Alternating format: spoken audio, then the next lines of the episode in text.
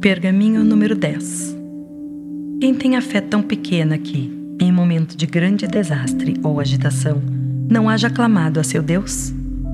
Quem já não gritou quando confrontado com o perigo, a morte ou o mistério além de sua compreensão ou experiência normal? De onde vem este profundo instinto que escapa da boca de todas as criaturas vivas em momentos de perigo? Mova rápido sua mão ante os olhos de alguém e ele irá piscar Dê uma pancadinha logo abaixo do joelho e sua perna irá pular. Confronte alguém com um negro horror na face e ele dirá: Meu Deus, levado pelo mesmo impulso. Não necessito permear minha vida de religião a fim de reconhecer este grande e maior mistério da natureza. Todas as criaturas que andam sobre a terra, inclusive o homem, possuem o instinto de gritar por socorro. Por que possuímos esse instinto, esse dom? Não são nossos gritos uma forma de súplica?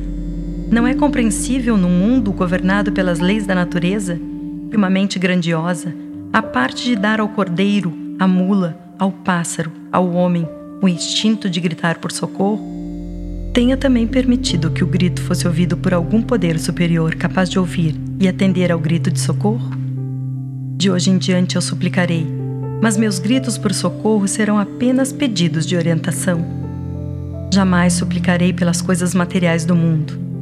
Não peço ao Criador que me traga comida. Não determino ao hospedeiro que me dê um quarto. Jamais buscarei por dádivas de ouro, amor, saúde, vitórias mesquinhas, fama, êxito ou felicidade. Suplicarei apenas por orientação, para que eu venha a saber a maneira de adquirir estas coisas, e serei sempre atendido em minha súplica. A orientação que busco pode chegar como pode não chegar. Mas não são ambas uma resposta? Se uma criança busca pão com seu pai e não encontra, não deu o pai uma resposta? Suplicarei por orientação, suplicarei como um vendedor desta maneira. O Criador de todas as coisas, ajudai-me, pois hoje saio pelo mundo nu e só, e sem vossa mão para orientar, desviar-me-ei do caminho que conduz ao êxito e à felicidade. Não peço ouro nem roupa, ou mesmo oportunidades segundo minhas capacidades, mas orientação para que possa adquirir capacidades segundo minhas oportunidades. Ao leão e à águia ensinastes a caçar, com palavras e a prosperar com amor, para que eu possa ser um leão entre os homens e uma águia na feira. Ajudai-me a permanecer humilde nos obstáculos e fracassos, mas não oculteis dos meus olhos o prêmio que virá com a vitória. Conferi-me tarefas para as quais outros fracassaram, mas orientai-me na colheita das sementes do êxito nos fracassos dos outros. Confrontai-me com temores que temperarão o meu espírito, mas dotai-me de coragem para rir dos meus receios. Reservai-me dias suficientes para alcançar meus objetivos, mas ajudai-me a viver este dia como se fosse meu último dia. Orientai-me em minhas palavras para que elas frutifiquem, mas acautelai-me a língua, para que a ninguém difame.